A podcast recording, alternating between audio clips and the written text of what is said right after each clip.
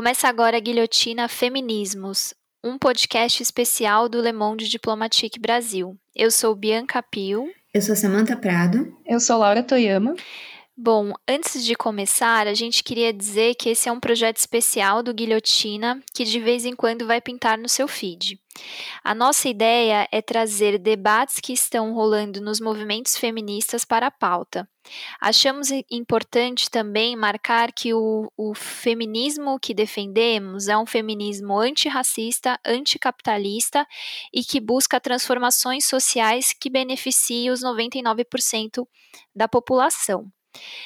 Para esse primeiro episódio, nós trouxemos um tema que é muito importante para o movimento feminista e, aliás, é uma luta histórica, né? O direito ao aborto. Ano passado, nós assistimos episódios como o da menina de 11 anos de idade no Espírito Santo, que conseguiu interromper sua gravidez com autorização na justiça. A gestação era resultante de um estupro e o procedimento médico foi cercado de protestos, até mesmo em frente à porta do hospital. Isso nos acendeu o alerta dos retrocessos que o pouco que está garantindo na lei ainda pode sofrer.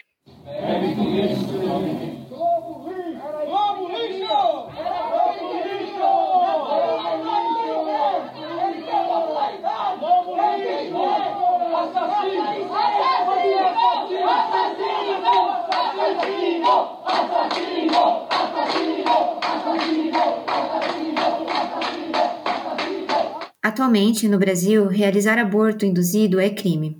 No entanto, a legislação prevê exceções em caso de estupro, de risco de vida para gestante e de feto acefálico. Sem sua aprovação legal, o aborto no Brasil é um problema de saúde pública, tanto por sua magnitude quanto por sua persistência. Só no primeiro semestre de 2020, segundo o DataSUS, o país teve 79 vezes mais procedimentos pós-aborto do que abortos legais. 80.894 atendimentos foram feitos por conta de abortos mal-sucedidos, contra 1.024 de abortos legais. A pauta tem sofrido diversos retrocessos e estagnações. Na última década, apenas um projeto de lei propôs a descriminalização do aborto no país, o PL 882 de 2015, de autoria do deputado federal Jean Willis, na época do PSOL do Rio de Janeiro. Desde 2011, foram feitas 69 propostas sobre o tema, 80% delas buscavam aumentar a criminalização da interrupção voluntária da gravidez no Brasil. Até o mês de setembro de 2020, o Congresso recebeu 22 projetos de lei que tratam sobre aborto, um aumento de 83% em relação às 12 proposições feitas no mesmo período de 2019. Dos 22 textos em 2020, oito foram protocolados depois que a história da garota do Espírito Santo virou notícia, em 16 de agosto. Esses dados fazem parte do levantamento anual feito pela organização Cefêmea. Vamos conversar com a Priscila Brito, assessora técnica da Cefêmea, para saber mais sobre os retrocessos no Congresso Nacional nas pautas que são importantes para as mulheres.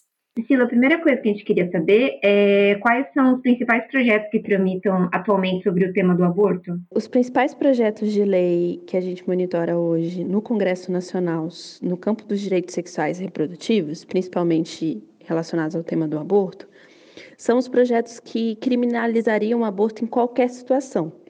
Na legislação brasileira atual, que é a, principalmente está prevista no Código Penal desde 1940, com algumas modificações, né?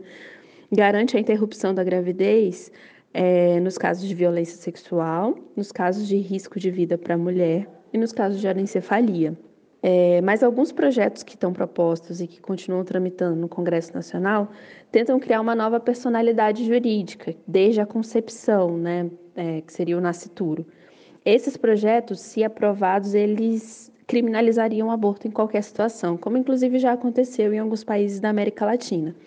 Então, projetos como o Estatuto do Nascituro, que desde 2007 tramita no Congresso Nacional, e que além do reconhecimento do nascituro, criaria o que a gente chama de bolsa estupro, que seria um auxílio para as mulheres vítimas de violência para criarem os filhos, né? Isso teoricamente impediria elas de querer abortar, enfim, criar e ter o filho e dar consequência para aquela violência que ela sofreu, enfim. É um dos projetos principais, o Estatuto do Nascituro.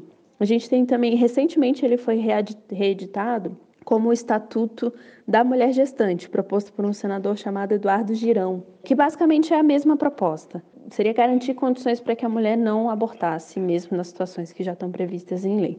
Mas a gente tem outros projetos. São os, tem, a gente tem projetos que criminalizam os profissionais de saúde, que deem qualquer informação sobre direitos reprodutivos, inclusive que orientem sobre acesso a medicamentos, como pílula do dia seguinte, métodos contraceptivos, enfim. É, a gente tem os que aumentam a punição e criminalizam as próprias mulheres que praticam a interrupção da gravidez. A gente teve um conjunto de projetos, que o mais famoso foi o PL 5069 de 2013, que inclusive motivou as manifestações de mulheres em 2015 as manifestações contra o Eduardo Cunha, que era, então era, era então presidente da Câmara, que impediam, por exemplo, o acesso à pílula do dia seguinte. Mas os principais, os principais são esses projetos que tramitam, que criminalizariam o aborto em qualquer situação.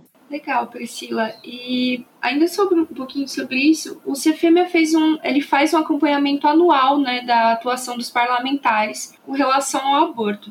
É, você pode nos falar se nos últimos anos acirrou muito esses ataques contra os direitos reprodutivos das mulheres? Sim, como outras organizações de mulheres que foram fundadas no processo da Constituinte, o CFM monitora, desde o início da década de 90, os direitos das mulheres, de uma forma geral, e especificamente a legislação sobre esses direitos no Congresso Nacional. A existência dessas organizações parte de um entendimento que, apesar de da Constituinte, da Constituição brasileira aprovada em 1988, ter sido muito avançada é, no que se refere ao reconhecimento da igualdade de direitos entre homens e mulheres, essa igualdade não estava assegurada de fato. Era preciso lutar, monitorar, incidir para que os direitos das mulheres avançassem realmente, a gente realmente conquistasse uma igualdade de fato, não só naquilo que está previsto na Constituição. Então, o CFM faz o acompanhamento da legislação e monitora a atividade parlamentar desde 1992 até hoje.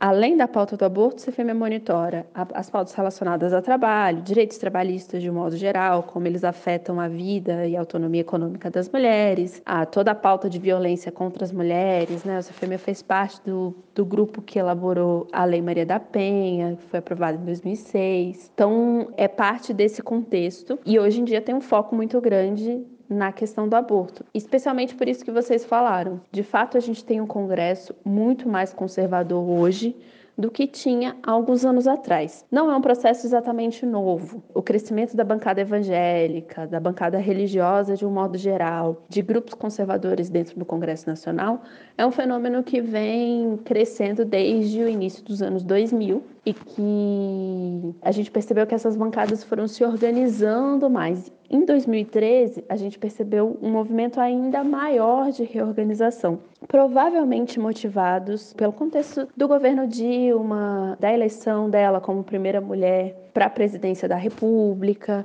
ela sendo uma mulher de esquerda, com histórico de enfrentamento à ditadura, enfim. Então, os grupos conservadores ficaram muito mais atentos às pautas dos movimentos feministas, dos movimentos de mulheres, no sentido de barrar e de reagir de alguma maneira. A gente teve, desde 2010, um processo de retomada das manifestações de mulheres, tanto das jovens, né, como Marcha das Vadias, que começou no Brasil em 2011. É, em 2015, nós tivemos muitas manifestações também, a própria presença das mulheres nas manifestações de junho de 2013. Então, tudo isso provocou uma reação conservadora dentro do Congresso Nacional. É um processo que vem aí acompanhando a gente na última década. A diferença da eleição do Jair Bolsonaro para a presidência da República, sendo ele claramente aliado dos grupos mais conservadores da sociedade, né, tendo essa característica fascista do, do governo, a principal diferença é que hoje a gente vê um ativismo mais institucional por parte do executivo. O que antes estava só no legislativo, né, não só, mas muito concentrado na atuação do legislativo, hoje a gente vê uma ação grande do Ministério dos Direitos da Mulher, dos Direitos Humanos, da Família, promovendo ações que retrocedem nos direitos das mulheres ou que trazem uma perspectiva muito conservadora para os direitos das mulheres, para a ideia de família, retrocedem na legislação, nas portarias relacionadas à saúde reprodutiva, à saúde sexual, enfim, o executivo está muito mais proativo do que teve em outros momentos. E aí, nesse sentido, a ação diminuiu um pouco dentro do Congresso Nacional, Não que ela tenha deixado de existir, mas a correlação de forças mudou um pouco. E, enfim, nos projetos que a gente monitora, essa é uma pauta que não avançou nem positivamente nem negativamente nos últimos anos. Aí outra coisa também que a gente queria saber, essas perguntas que a gente fez, elas falam mais sobre é, ataques aos, aos direitos de aborto, os direitos das mulheres nesse sentido. Mas a gente queria também saber se você pode dizer pra gente se existem outros projetos que ferem os direitos conquistados pelas mulheres, além dos direitos reprodutivos. Existem sim outros campos, outros projetos que vêm promovendo retrocessos significativos nos direitos das mulheres. O foco do CFM é na, no monitoramento de projetos relacionados a direitos sexuais e reprodutivos, porque a gente entende que esse é um campo de atuação histórico do movimento de mulheres pela autonomia do corpo e da sexualidade. Então, é o nosso foco de atuação. Mas a gente também monitora, por exemplo, os projetos relacionados ao enfrentamento da violência contra as mulheres, que é um campo que nessa legislatura tem se destacado significativamente, inclusive numa perspectiva problemática de aumento de punição, de entender que a Lei Maria da Penha como restrita a questão da punição dos agressores, enfim, a gente é bem crítico à perspectiva, que é majoritária nos projetos que a gente monitora hoje e que vai de encontro com uma leitura, uma reivindicação histórica do movimento de mulheres, do movimento feminista, de entender o problema da violência contra as mulheres como uma questão também de, de promoção de autonomia para romper com o ciclo de violência, as mulheres precisam da sua autonomia, inclusive da sua, autonomia econômica. Então, para isso, a gente precisa construir políticas públicas transversais, a gente precisa de um monitoramento, de uma atuação constante do executivo, tanto nacional quanto dos executivos locais, para garantir que a política tenha essa perspectiva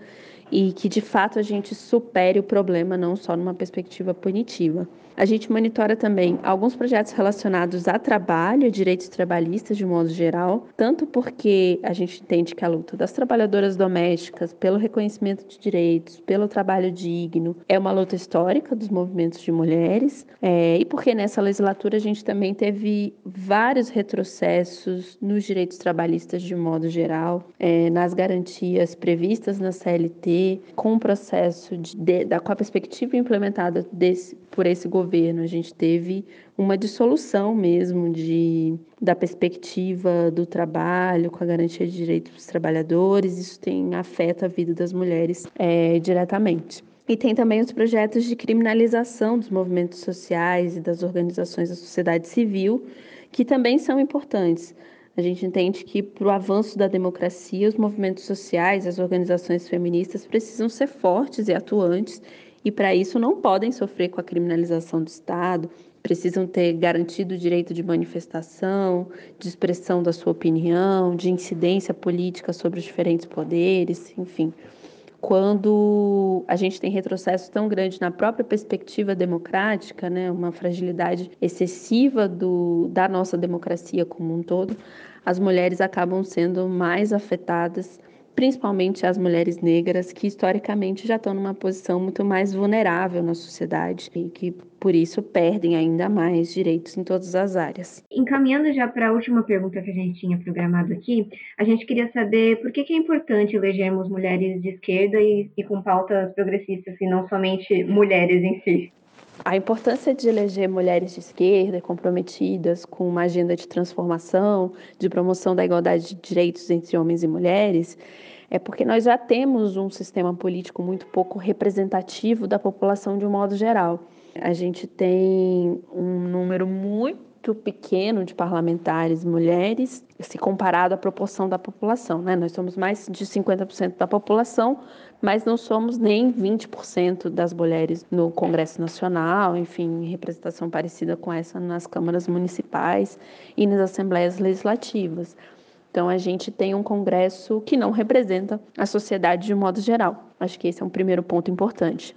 A gente tem uma fragilidade da sociedade civil de um modo geral, então tem, não temos outros organismos, é, temos poucas organizações, poucas instituições que monitoram, que acompanham, que promovem os direitos das mulheres, que dialogam com o judiciário, o executivo, o legislativo. Então, tem uma, uma representação frágil também do ponto de vista da sociedade civil, se a gente comparar com outras democracias do mundo, né? Enfim. Então, é reflexo também, claro, da fragilidade do sistema democrático brasileiro. Nós temos uma democracia muito jovem comparada a outros países do mundo, que ainda precisa superar ainda sua herança ditatorial na política, né? A gente saiu aí da, da ditadura no final dos anos 80 e até hoje a gente se debate com a necessidade de lutar e reafirmar direitos básicos democráticos. É, então, parlamentares comprometidas com uma agenda de igualdade de direitos entre homens e mulheres, comprometidas com uma transformação nesse sentido,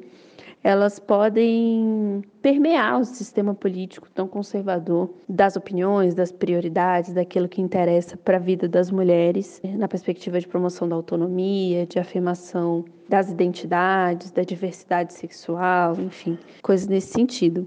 E a gente tem um movimento de mulheres é, no Brasil que é um dos mais importantes do mundo. Pensando que o Brasil sofreu um processo brutal de colonização, com o genocídio da população negra, com o genocídio da população indígena no Brasil. A gente teve anos de ditadura militar e ainda assim a mobilização do movimento de mulheres levou uma das constituições mais avançadas, progressistas no reconhecimento dessa igualdade de direitos. Então, é um dos movimentos mais fortes e importantes do mundo, que teve muitas conquistas ao longo das últimas décadas e que precisa estar representado nas suas instituições, nas instituições políticas do Brasil, de um modo geral. Então, a importância de eleger mulheres, mulheres feministas, mulheres comprometidas com a transformação, com a agenda de igualdade, passa por todos esses aspectos. Para enfrentar esse quadro que a Priscila nos trouxe, temos que eleger mulheres de esquerda e progressistas no Congresso, que atualmente é pouco representativo para os movimentos sociais. Com a eleição de Bolsonaro, criou-se um pacto entre os governistas para barrar pautas que ampliam o direito ao aborto ou mesmo a temas relacionados à questão de gênero. Esse grupo, ligado a valores conservadores e religiosos, está comprometido a proibir qualquer tipo de interrupção da gravidez, mesmo nos casos já previstos por lei. Conversamos com a deputada federal pelo PSOL, Talíria Petroni, sobre os principais desafios que ela enfrenta para defender os direitos das mulheres. Primeiro, Talíria, bom dia. Obrigada por poder estar aqui com a gente, para a gente poder conversar. Bom dia, eu que agradeço. Fundamental a gente trocar nesses momentos, nesse momento tão difícil. Sim. É, bom, a primeira pergunta que a gente queria fazer para você é se você pode nos dizer quais foram os principais retrocessos que a pauta sofreu nos últimos tempos com a ascensão de parlamentares conservadores? Bem, o cenário está muito difícil para nós mulheres no Brasil, né? Se é fato que o Brasil tem uma democracia muito frágil, nunca tinha se consolidado plenamente, nesse momento de ascensão de setores da extrema-direita, que tem como um dos seus braços o fundamentalismo, está mais duro, né, ainda. E, infelizmente, o governo Bolsonaro, principalmente através do Ministério da Mulher, que virou o Ministério também da Família, tem sido sistematicamente contrário às lutas históricas de nós mulheres e, entre elas, a luta pela legalização e regulamentação do aborto. Então, desde posições é, que tentam prevenir a gravidez na adolescência por meio de abstinência sexual, até, por exemplo, quando o Brasil, em junho, se recusou a apoiar uma resolução da ONU que falava é, sobre saúde sexual e reprodutiva é, de nós mulheres, criticou termos como educação sexual, até termos que envolviam debate de anticoncepcionais.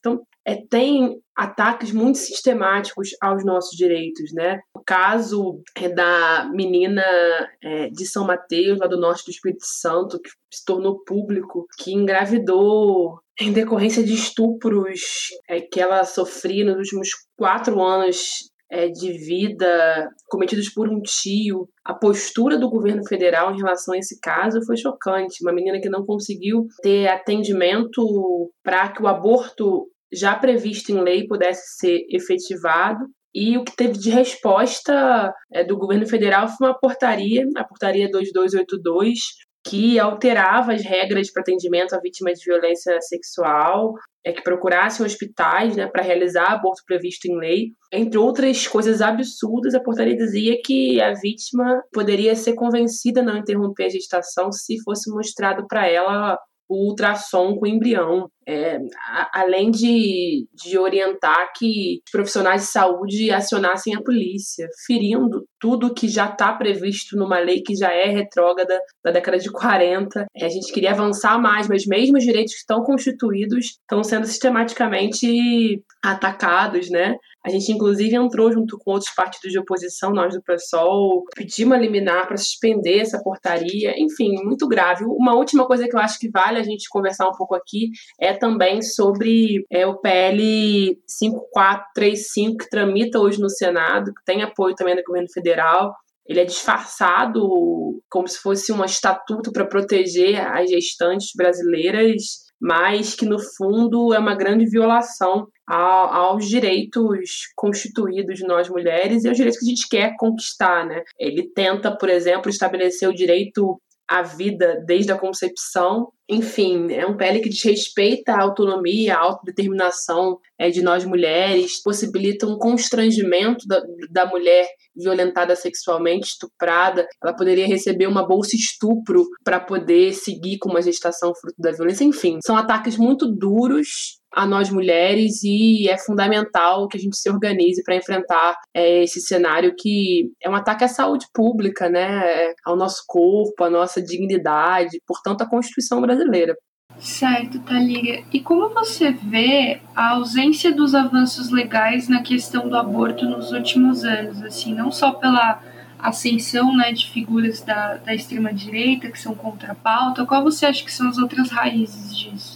Acho que não dá para a gente pensar a questão do aborto no Brasil, que é um tabu, é, talvez seja dos. O tema do aborto seja o tema que até hoje gera mais controvérsias e é entendido ainda como um tabu. Eu acho que não dá para pensar esse cenário sem entender a formação do Estado brasileiro. Assim, o Brasil que é marcado por uma lógica patriarcal, escravocrata, né? A elite brasileira é uma elite masculina, branca, dona proprietária de terra e uma elite também muito vinculada ao fundamentalismo religioso, né? É, o cristianismo que eu acho que funda parte da fundação do Estado brasileiro, ele infelizmente foi, foi apropriado por aqueles que fazem da fé mercado, por aqueles que usam a fé para perseguir grupos de forma fundamentalista mesmo. Eu prefiro falar fundamentalismo religioso porque é isso. Eu acho que há setores é, do cristianismo, setores religiosos que entendem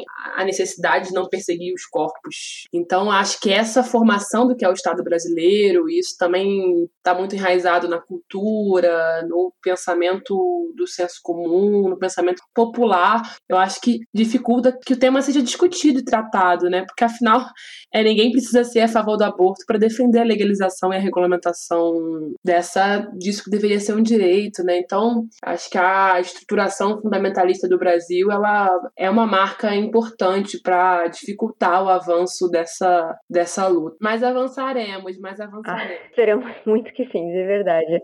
E, Talíria, como que você acredita que a gente pode fazer para trazer a pauta do aborto mais para o centro do debate na sociedade? Como que a gente pode transformar essa discussão em algo mais claro e mais amplo?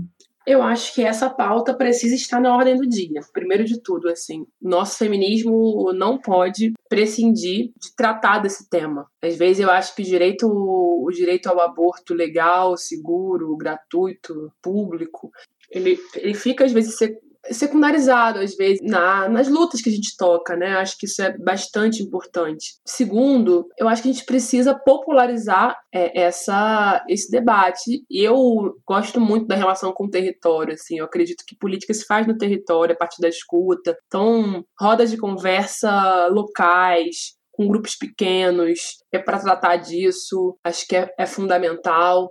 Acho que isso casado com com iniciativas legislativas que já estão em curso, mas, mas traduzir essas iniciativas é, legislativas em uma comunicação assertiva. Eu lembro que a gente fez um panfleto quando eu era vereadora E era um panfleto que na, na capa era sobre aborto, né? Nem era algo do âmbito municipal, mas a gente achava importante para o mandato feminista tratar do tema.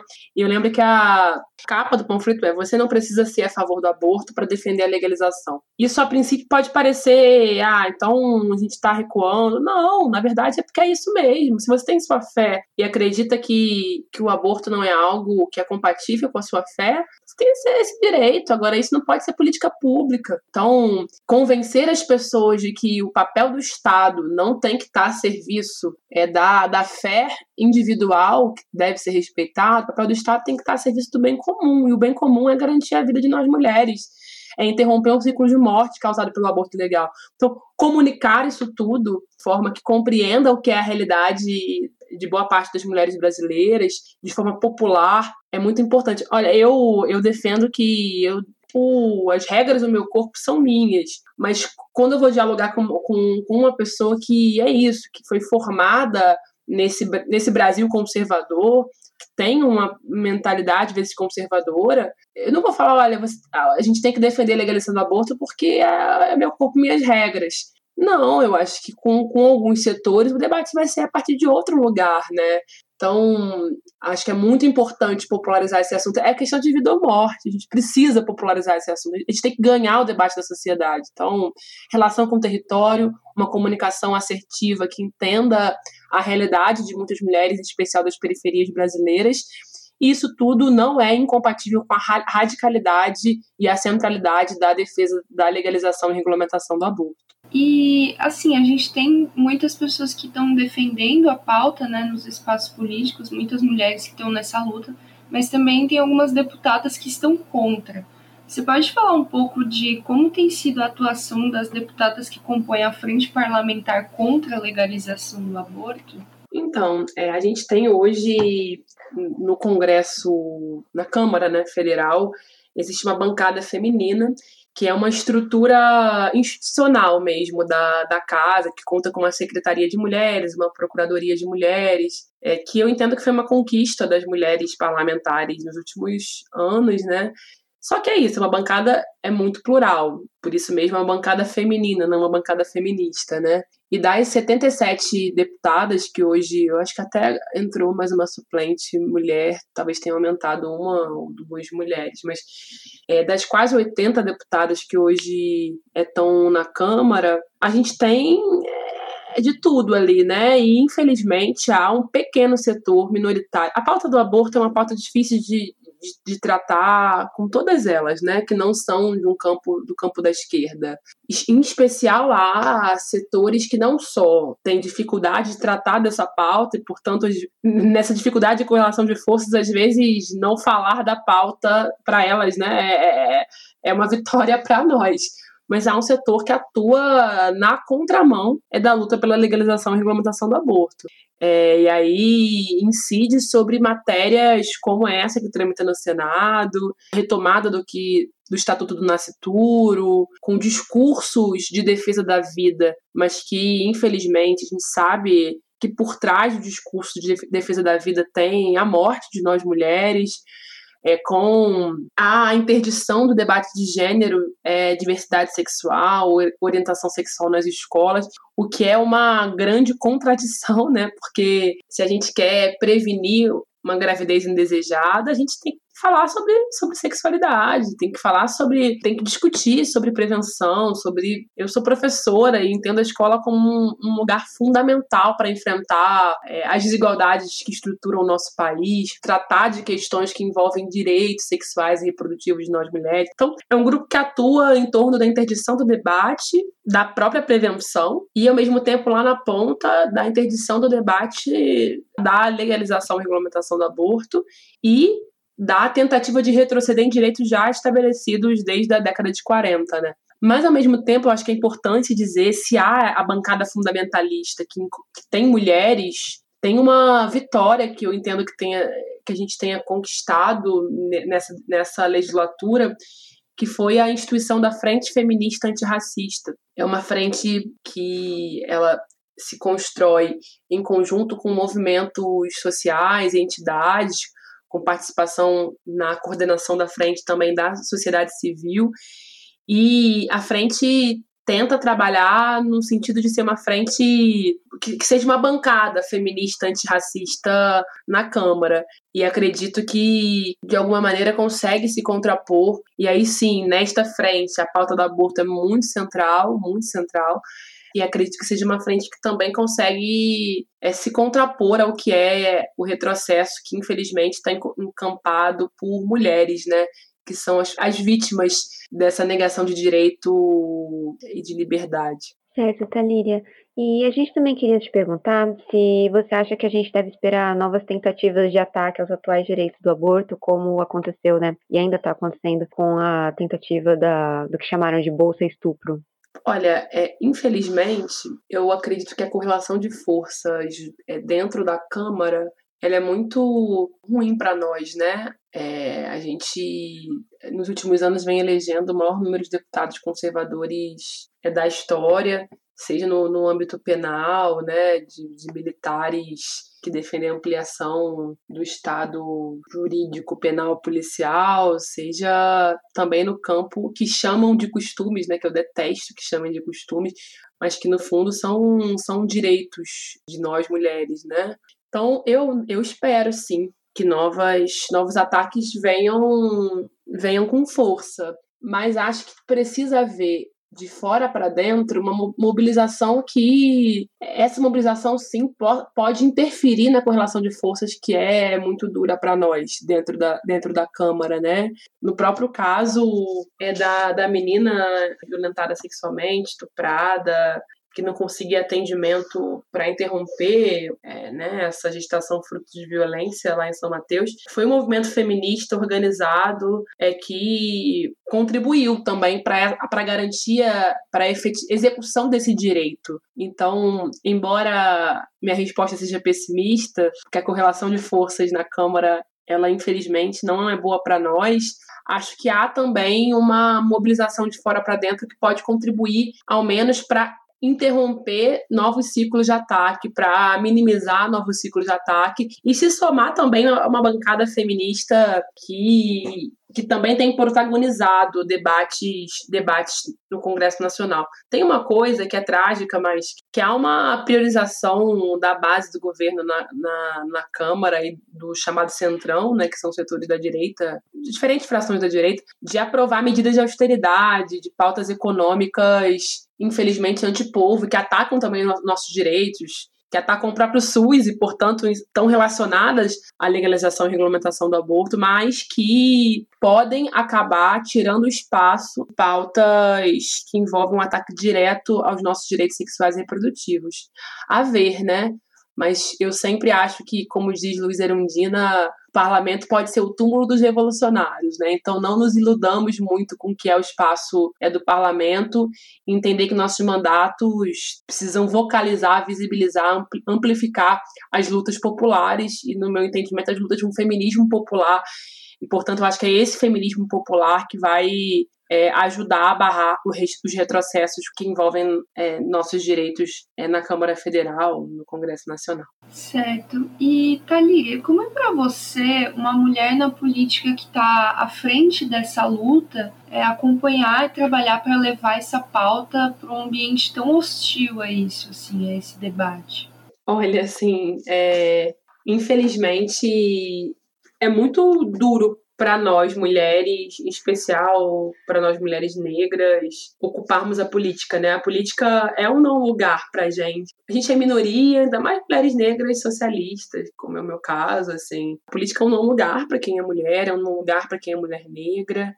É, e é um não lugar para pautas que envolvem os nossos direitos sexuais e reprodutivos. Então, é sempre visto como atentado à vida, como atentado à família, como e infelizmente somos sempre minoria numérica é, nesses debates e às vezes a violência que vem de volta é muito dura, né? E aí eu queria trazer uma coisa que eu acho que tem sido muito forte para mim, que é a própria maternidade, né? É, eu quando engravidei e publicizei a minha gravidez, o que eu mais ouvi foi aborte, aborte, aborte. Aborto para os outros, filho para mim. É, e foi muito violento o processo, foram ataques muito coordenados, muito duros. É, e naquele momento, o que eu posso dizer é que, embora tenha sido muito violento, como é a experiência no parlamento, eu tripliquei, quadripliquei, sei lá, ampliei de forma inenarrável é, a, a, certeza da urgência de legalizar e regulamentar o aborto, sabe? É, não só é, porque isso é se tornou muito forte no, no meu corpo de mulher grávida, né? Mas depois que eu virei mãe, cara, a maternidade é um negócio que não pode ser compulsório. A maternidade compulsória ela é muito violenta para nós mulheres, assim. É muito dura. A maternidade real, que envolve privação de sono, que envolve dedicar uma vida a uma cria, que envolve, que explicita as desigualdades de gênero que estruturam o Brasil. É, é lindo. Eu amo Moana Mayalu, que é, o, é a minha vida. Mas é muito duro, muito difícil conciliar tantas coisas, a jornada dupla, tripla de trabalho, a dificuldade de rede de apoio, o processo da amamentação no Brasil, que a média de amamentação é de 54 dias. É... Eu estou falando isso porque a minha, a, a, minha paixão e alegria de ser mãe é, me trouxeram a convicção também de que ser mãe precisa ser uma escolha. Já era uma convicção, né? mas reforçaram essa convicção Ser mãe precisa ser uma escolha. É, e, e a imposição da maternidade, que é o que acontece quando a legalização do aborto não é regulamentada, é muito, é muito duro para nós mulheres. Estamos falando de garantir, além do direito à vida, porque o Brasil é um dos países pegar que é a mortalidade materna no Brasil, que é, que é negra, né? Quem é que morre com aborto ilegal no Brasil? São mulheres pretas, periféricas, que vão usar agulha de tricô, que vão, que muitas vezes são abandonadas pelo homem. O abandono paterno, ele, ele não é tratado é no Brasil. Então, é fundamental essa pauta e eu acabei me indo para outros caminhos aqui nessa pergunta, mas acho importante porque porque é muito difícil também essa condição de mãe nesse lugar, de mãe que defende a legalização do aborto nesse lugar que é tão hostil. Então, mais uma vez, jogo a, a, a nossa energia, a nossa força para fora do parlamento, né? É preciso a gente potencializar o movimento feminista, o movimento feminista antirracista e popular para a gente avançar em lutas que são tão caras para nós, como a legalização e regulamentação do aborto. Thalia, muito obrigada pelo seu relato. É, você tem mais alguma coisa a acrescentar que você queira falar, acho importante ressaltar? Não, só agradecer, agradecer essa troca, é, agradecer a visibilidade para esse tema. Precisa ganhar os quatro cantos do Brasil, é porque tem muita mulher morrendo e sendo sistematicamente violent, violentada nesse processo de negação dos nossos direitos sexuais e reprodutivos, né? Garantir o direito à vida de nós mulheres passa por legalizar e regulamentar o aborto, passa por garantir é que é, o aborto legal previsto em lei seja de fato efetivado enquanto direito e passa também a gente fortalecer é, educação sexual é, para poder prevenir gravidez não desejada, que a gente tenha contraceptivos acessíveis para nós mulheres e que tenha aborto legal, seguro, gra gratuito e público para a gente não morrer. Segue nossa resistência feminista e popular. Atravessaremos esse momento duro. Com certeza, Thalia. Então, vou agradecer mais uma vez pela sua presença, pela disponibilidade de conversar com a gente sobre isso e por tudo que você trouxe aqui de ensinamentos e experiências sobre o tema. Muito obrigada. Baby, é só mais uma armadilha, cuidado na trilha. Baby, é só mais uma armadilha, cuidado na trilha. Baby, fique viva, fique viva, fique viva. Neste segundo bloco, vamos falar sobre mitos e estereótipos criados sobre a figura da mulher que aborta. Segundo dados do Ministério da Saúde de 2018, quatro mulheres morrem por dia no Brasil em consequência de um aborto que deu errado. É fundamental entender o aborto como uma questão de saúde pública e buscar garantir que a maternidade seja uma escolha. Além disso, a Pesquisa Nacional do Aborto de 2016 mostra que uma em cada cinco mulheres de até 40 anos já realizou pelo menos um aborto. Entrevistamos a historiadora Marcela Boni, que defendeu sua tese de doutorado sobre o tema. Ela entrevistou mulheres de diferentes classes sociais que fizeram aborto. A tese virou o livro O Aborto na Vida Experiências Femininas. Vamos deixar o link na descrição para quem quiser baixar. Oi, Marcela, tudo bem? Oi, Bianca. Oi, Laura. Tudo bem? E vocês? Tudo certo. Obrigada por ter aceitado o nosso convite para essa entrevista. Marcela, muito obrigada. É, você pode nos contar um pouco sobre o que suas entrevistadas te relataram em relação aos efeitos psicológicos que envolvem o aborto? É, realmente essa essa característica, né? Quando se fala do aborto, a gente fala de muitos aspectos que são extremamente relevantes, né? Como a questão de classe que está envolvida, a questão de saúde pública, é, a necessidade de políticas públicas que consigam contemplar esse que é um fenômeno social de grande abrangência e grande relevância. Mas esses aspectos psicológicos né, e mais subjetivos nem sempre têm tanta visibilidade. E eu acho que a minha pesquisa, de alguma maneira, consegue dar uma atenção especial para essa perspectiva. E em relação às minhas entrevistadas, que durante a pesquisa foram 13 mulheres, mas depois disso, acho até que é interessante mencionar eu fui procurada por outras pessoas que quiseram me contar suas histórias, fiz outras entrevistas que provavelmente vão fazer parte de um novo trabalho futuramente, é, mas o que é possível é, desentranhar, né, o que é possível tirar dessas narrativas? É, bom, primeiro que nem todo mundo aceita falar sobre o tema, né? E eu acho que isso é importante, porque é, o silêncio ele também diz muito. Então, nem todas as pessoas com quem eu conversei e que eu sabia que tinham experiências importantes para compartilhar, nem todas as pessoas quiseram né, contar. Isso é extremamente importante porque mostra a dificuldade de verbalizar. Né?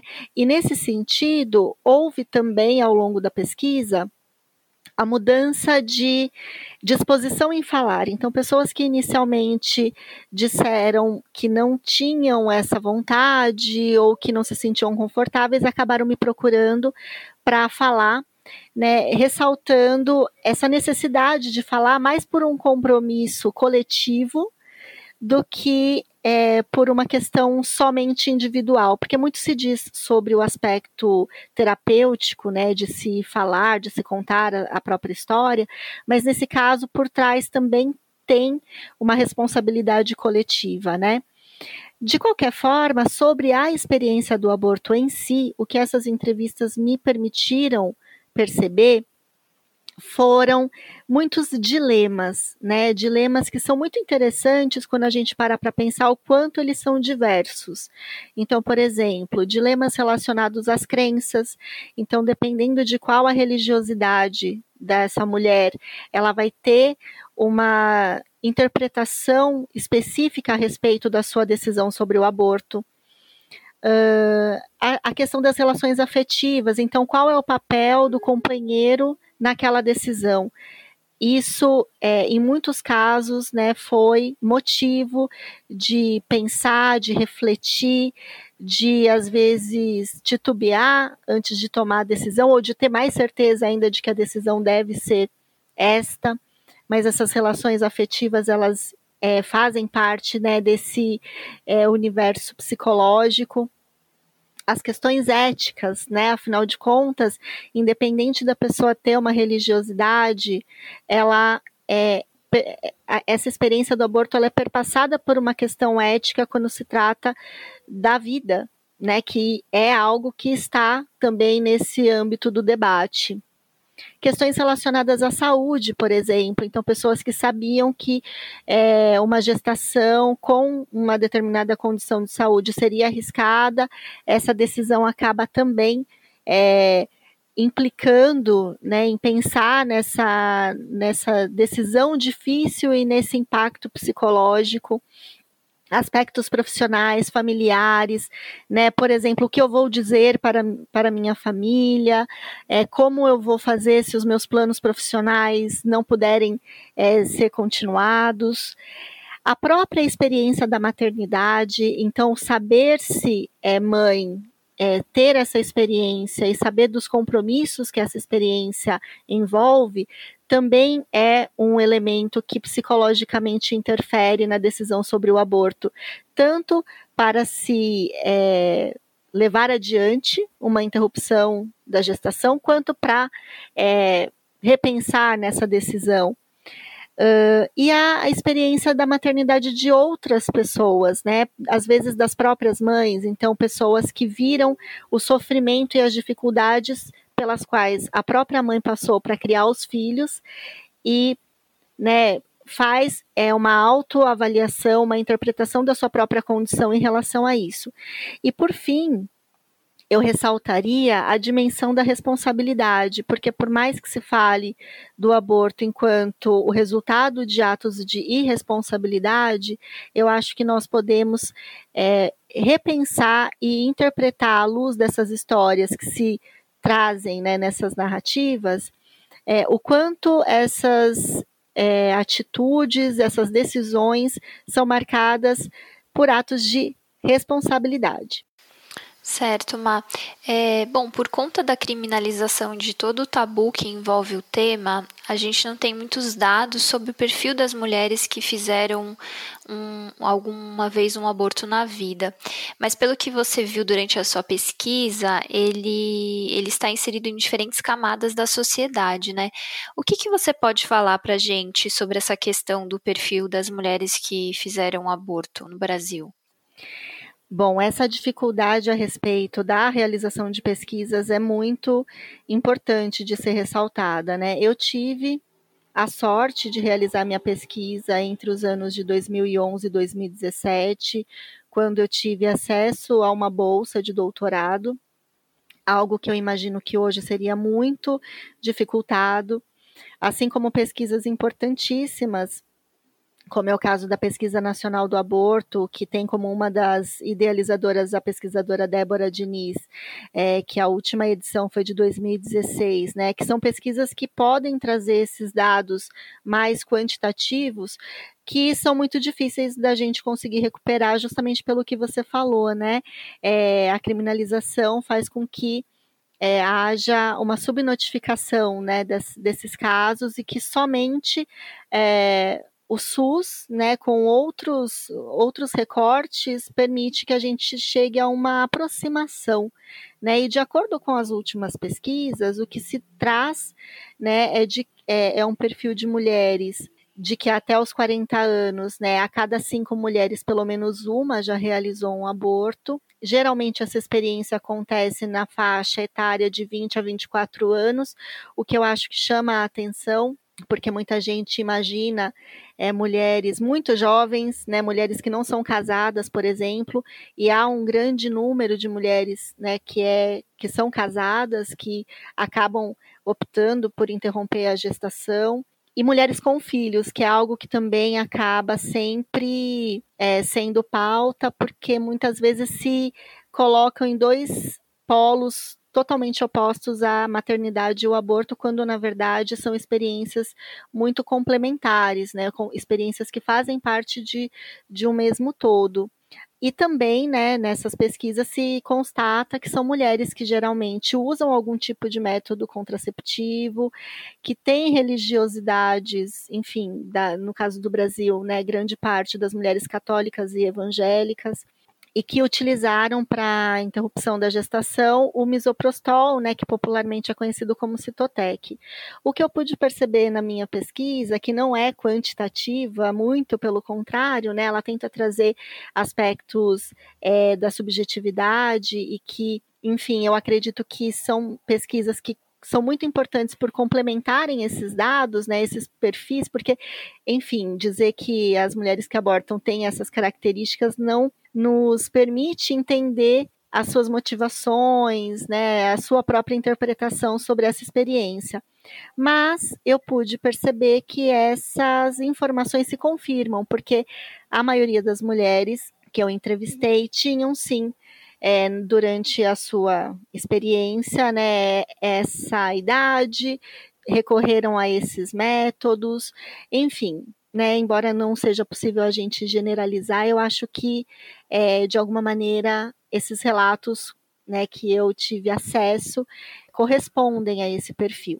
De qualquer forma, eu, eu percebo, né, e acho que isso é, é digno de nota, que por mais que a gente não possa dizer que a, uma mulher negra, moradora da periferia, jovem, sem amparo familiar, vai ter uma experiência de aborto muito diferente de uma mulher branca, é, de uma classe social mais abastada, que tem acesso a uma clínica é, extremamente segura para fazer esse procedimento, esses elementos eles têm que ser sempre muito bem ressaltados.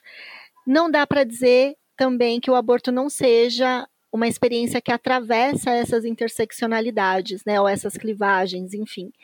É, eu escrevi, inclusive, há algum tempo, um texto que tinha como título Aborto, uma democratização às avessas, porque é uma experiência que realmente é, faz parte da história e da trajetória de mulheres de todos os tipos, é, de todas as classes sociais, de todas as raças, de todas as crenças, de todas as faixas etárias, enfim. Né, a gente tem é, que sempre incentivar, evidentemente, as pesquisas quantitativas que podem dar a magnitude e, e, que confirma a necessidade de políticas públicas, mas essas pesquisas que se dedicam a essa escuta um pouco mais é, aprofundada das experiências também permitem que a gente tenha acesso a outros níveis, a outras camadas dessa experiência que é tão complexa, né, que é o aborto. Show, Marcela. É, e você menciona esse compromisso coletivo que algumas mulheres sentem ao falar sobre a própria experiência, né? Qual você acha que é a importância social em trazer maior visibilidade para a história dessas mulheres? Porque a sociedade coloca todo um peso né, em torno do, do aborto. Bom, gente, é, a necessidade ela é, é indiscutível, né? Trazer esse assunto para o âmbito público, para um universo de esclarecimento, é uma necessidade, e eu não tenho dúvidas de que o movimento feminista ou os movimentos feministas, enfim, é, são é, responsáveis em grande medida por trazer né, visibilidade é, para quebrar esse silenciamento.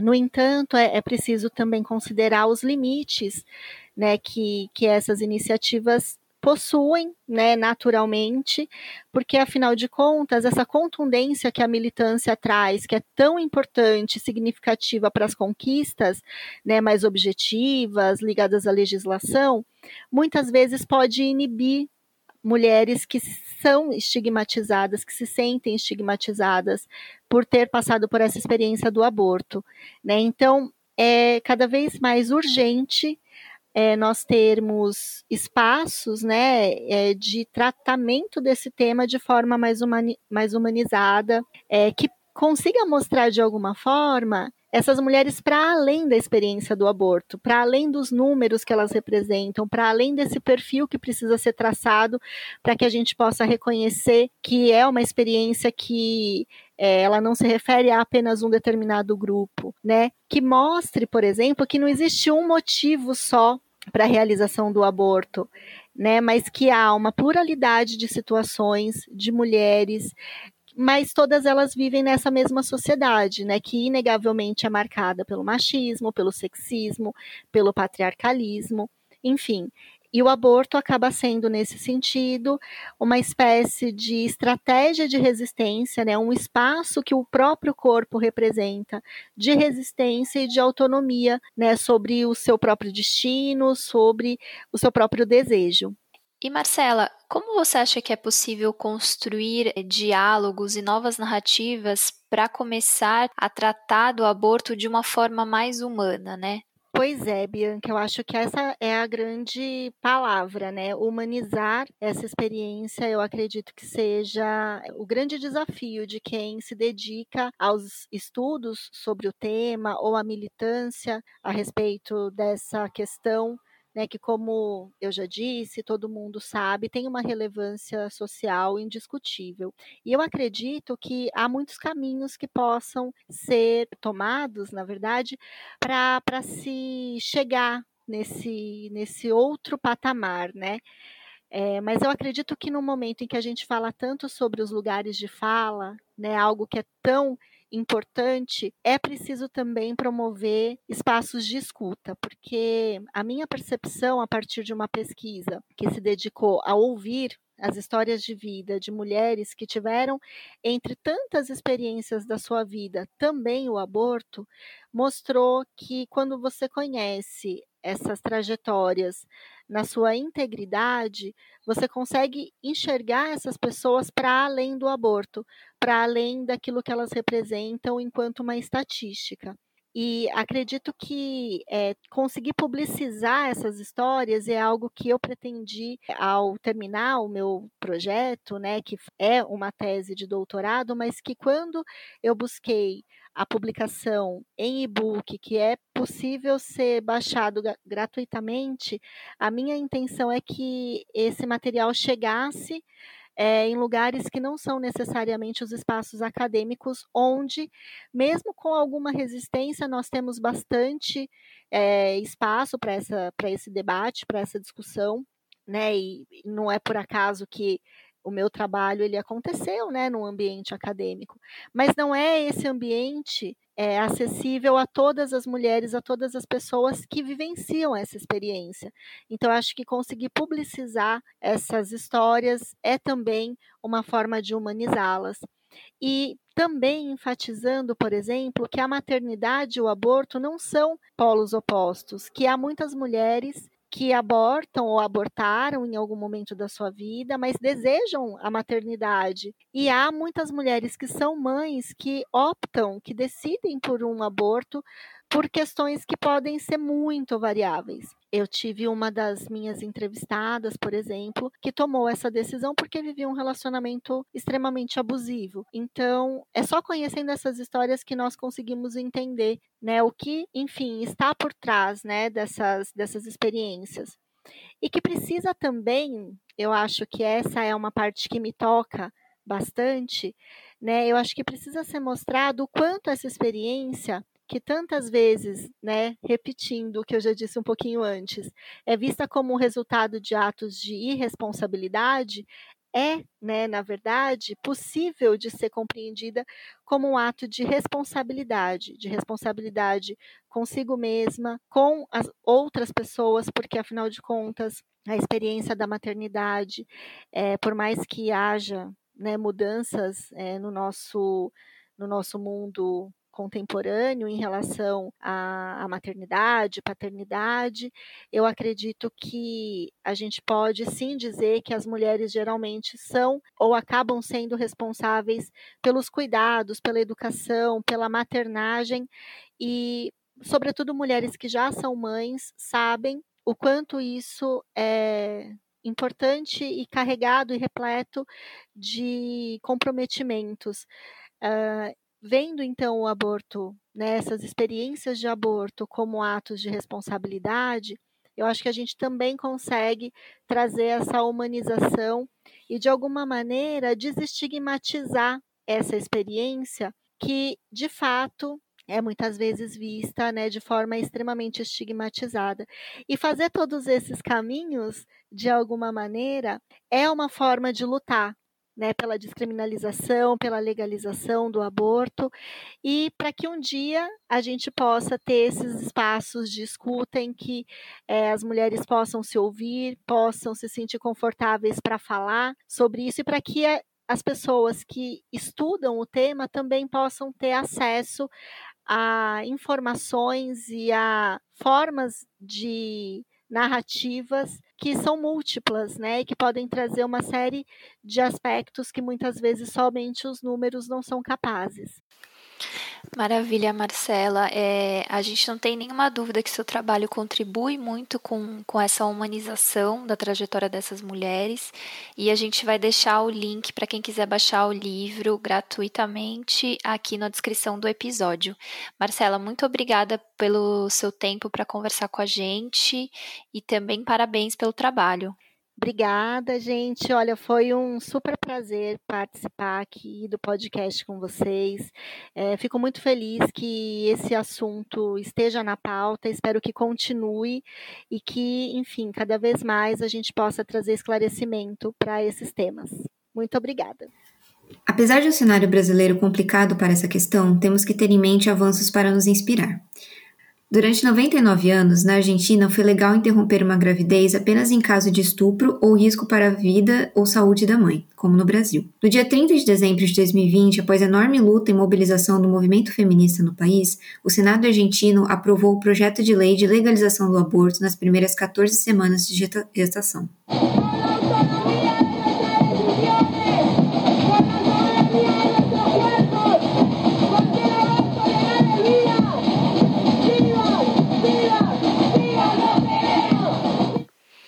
Assim, a Argentina se junta aos raros países na América Latina que contam com direito ao aborto legalizado: Cuba, Uruguai, Porto Rico, Guiana e Guiana Francesa. Há outros países latinos onde o aborto é legalizado, no caso não apenas de risco à saúde física da mãe, mas também mental. São esses Colômbia, Bolívia, Peru e Equador.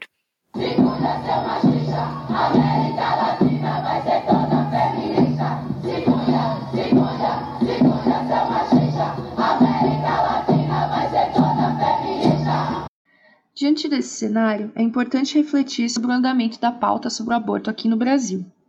Para além de lutar por iniciativas parlamentares, mais do que nunca é importante traduzir o debate para nível local, buscar o apoio de mulheres fora de organizações feministas para levar essa demanda adiante.